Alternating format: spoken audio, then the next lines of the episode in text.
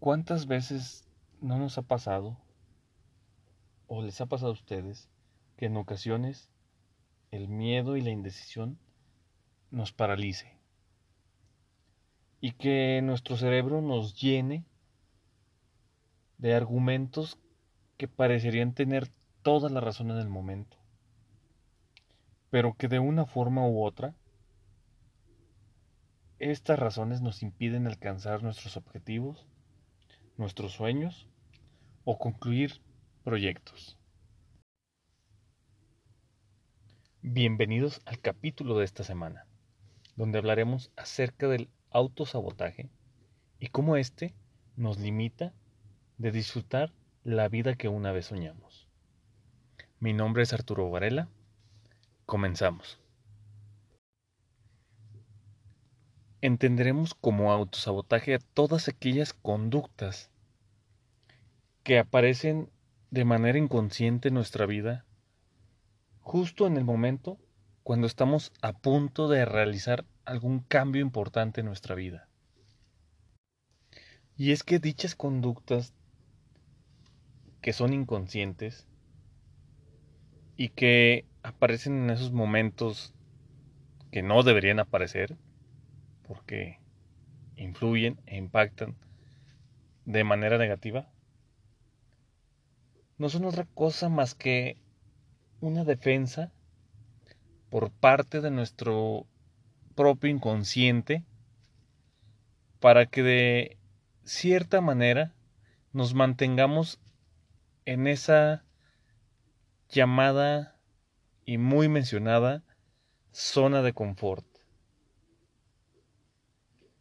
Esa zona tan grata donde nuestra vida es muy fácil, muy cómoda, donde hay muy pocas cosas que arriesgar o que perder y que incluso puede ser monótona y aburrida.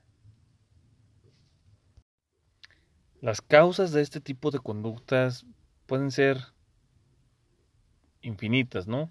Pero creo, o a mi punto de vista, que de las cosas que más nos pueden provocar un autosabotamiento son, por ejemplo, el típico temor al que dirán los demás, al cumplir las expectativas de los demás y no las propias.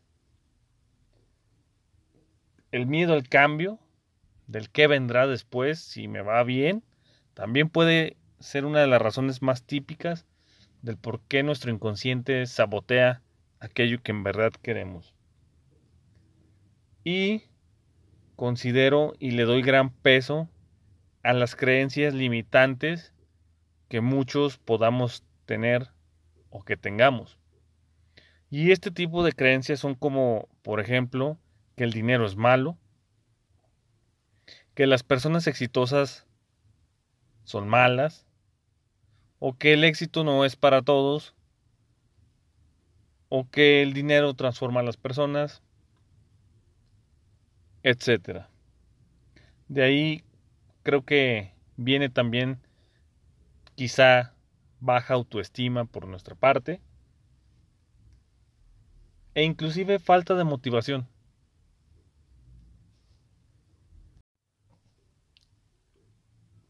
Cabe mencionar que existen otro tipo de razones que también pueden causar autosabotamiento. Pero estas razones vienen a un nivel más profundo, a nivel psique. Y considero que no las podemos generalizar porque cada cabeza es un mundo. Pero para encontrarlas y atacarlas es necesario, en este caso, acudir con expertos en la materia.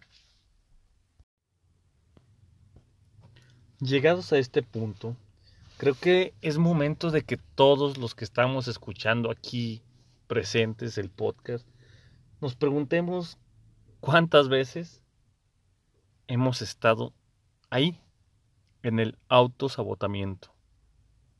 ¿Cuántas veces nuestro propio cerebro nos ha jugado mal? Nuestro inconsciente, ¿cuántas veces nos ha traicionado? ¿Y cuántas veces hemos fallado en eso que queremos? y sobre todo cuántas excusas me he dicho a mí mismo para excusarme del por qué me autosaboteé. Y es que esto de el arte de autosabotearse, por lo menos a mí me ha pasado cientos de veces a lo largo de mi trayectoria de vida, tanto profesional como personal, y creo y pienso y me atrevería a asegurar que a todo mundo, o por lo menos a todos de ustedes que me están escuchando, les ha pasado, por lo menos una vez en la vida. Quiero platicarte un poquito acerca de lo que son los tipos de autosabotaje más frecuentes a los que estamos expuestos, ¿no? Y para que no se escuche como exposición o como una clase, te los presento a manera de una plática entre amigos, una plática breve, ¿no? Y para esto quiero comenzar con el primero, que es el más básico, y es cuando no terminamos las cosas.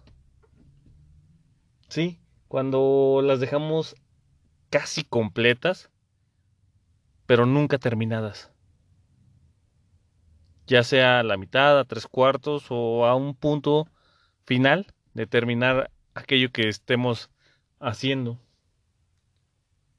Y la explicación más simple del por qué lo hacemos es porque a manera de nuestro comportamiento, lo hacemos porque si no terminamos, no tenemos la necesidad de enfrentarnos al fracaso que probablemente podamos tener como resultado de lo que estamos haciendo. Si no lo termino, pues no me puedo equivocar, o no me lo pueden revisar o no me pueden corregir y decir que está mal.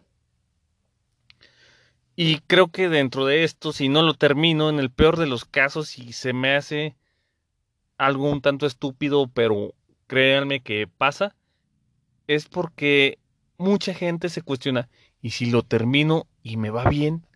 ¿Qué chingados voy a hacer después? Y luego está algo que creo que todo mundo hacemos, que es procrastinar o dejar todo para el último momento. Como nuestra propia cultura nos lo dice y como los buenos mexicanos que somos, buenísimos para dejar todo al último. Y esto se debe a que cuando procrastinamos o cuando dejamos todo para el final, nos ponemos a nosotros mismos la excusa de que como lo hice a la carrera, lo hice al final, pues no le puse todos los huevos o las ganas que pude haberle puesto si lo hubiera hecho bien.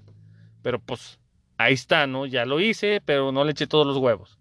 Entonces, pues si me sale mal, pues fue porque no le eché todos los huevos, ¿no? Y ni pedo, pero quizá para la otra sí le echo los huevos, que debería echarles. Y luego vamos al perfeccionismo que es esa obsesión por dejar todo perfecto cuando es redundante porque somos nosotros los hombres o el ser humano, los seres conscientes y los seres racionales, los que estamos creando esas cosas, sea lo que sea que creemos. Y pues nosotros como humanos o como seres tampoco somos perfectos, estamos muy lejos de, de la perfección, entonces pues, creo que es un motivo del por qué nos autosaboteamos hasta querer todo perfecto, pero si lo analizamos de una manera profunda, pues, no tiene sentido porque tan solo nosotros como humanos, pues no somos perfectos.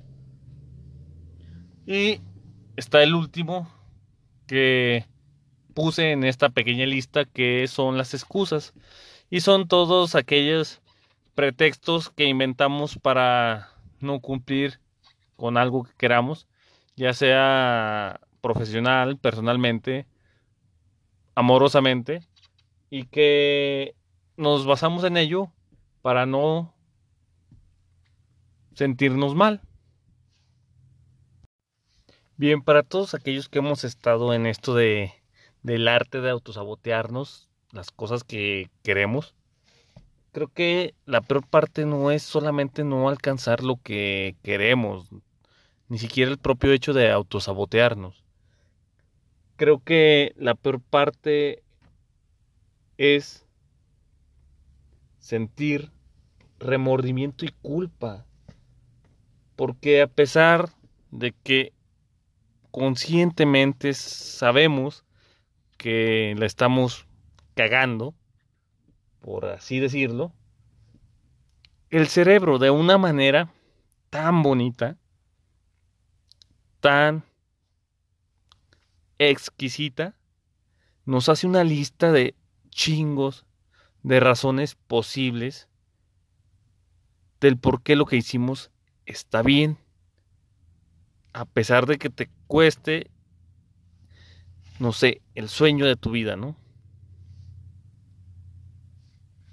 Y creo que aquí lidiar con esos dos sentimientos, remordimiento y culpa, es de las tareas más pesadas y más tardadas que superar el propio fracaso u olvidarte de la idea de que no lo tienes.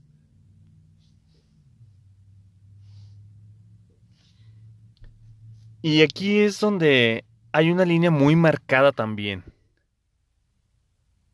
Del que se responsabiliza de cagarla, de autosabotearse y de estropear todo, y el que se victimiza. Y es que por desgracia, casi todo mundo tendemos a lo segundo. Todos tendemos a victimizarnos, a crear excusas y a culpabilizar a todo nuestro entorno. Y con entorno me refiero a todas las personas, todas las situaciones, todos los animales, todo el sistema y el universo entero si quieres. Para decir que conspiró en nuestra contra y que nosotros somos inocentes y que no, eso no era lo que nos merecíamos porque nos merecemos lo más chingón del mundo. Pero pues nadie quiere que yo sea feliz. Y por eso no lo tengo. Que en cambio, comparado con las personas que se responsabilizan, en realidad ellos pasan un mal momento, pero es muy corto, aprenden de ese cague, toman lo que les sirve, desechan lo que no, y no cargan con esas pendejadas de culpa y de remordimiento después de haber analizado profundamente que si la cagar.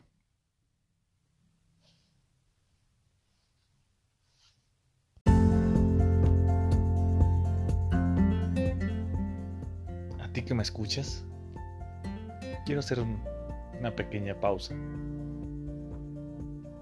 porque si no la hago tendría que buscar otros medios para pedirte que me escuches y compartas lo que hacemos con tanto amor para todos. Soy Arturo Varela, hago estos podcasts para tener pláticas y dar puntos de vista que quizás a veces nos limitamos a dar por diferentes razones. Sígueme en mis redes, Facebook, Instagram, Twitter, las uso todas en la medida de lo posible. Me encuentras como Arturo Varela con un 4 al inicio y uno al final. Estaré agradecido.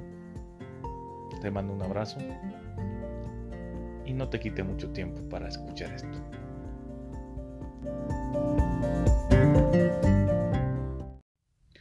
Llegados hasta aquí, creo que todo el mundo escuchamos este podcast, inclusive yo lo hice para ver si encontraba algún método para dejar de autosabotearme y poder ayudarlos a ustedes que me escuchan, si no es a eliminar el arte de autosabotearse, por lo menos que sea menos frecuente y menos doloroso.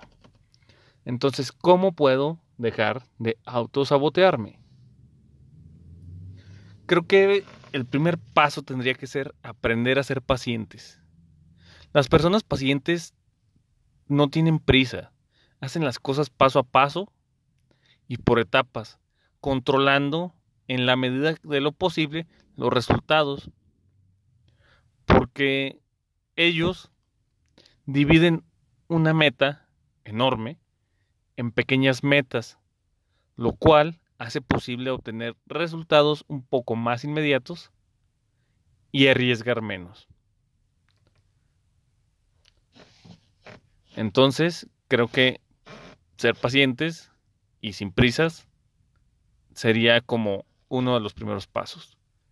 ¿Y por qué digo que sin prisas? Porque las prisas tienden a frustrarnos. Y cuando nos frustramos, otra vez estropeamos todo. Por otro lado, creo que todos debemos de saber y ser conscientes que no hay un camino fácil, que no existen atajos en el camino del éxito. No hay magia que me pueda llevar del punto A al punto B de un instante, sin aprender nada, sin sufrir algo. Y, pues ya lo decía Henry Ford, tanto si cree que puede lograrlo como si no, tiene usted la razón. Esto significa que nosotros somos quienes determinamos los resultados, aún antes de empezar a hacer algo, ya que yo soy de las personas que cree que nuestras creencias y pensamientos condicionan nuestra realidad. Te sugiero que cuestiones tus viejas creencias, veas las que te sirven y sustituyas o cambies las que no te sirven.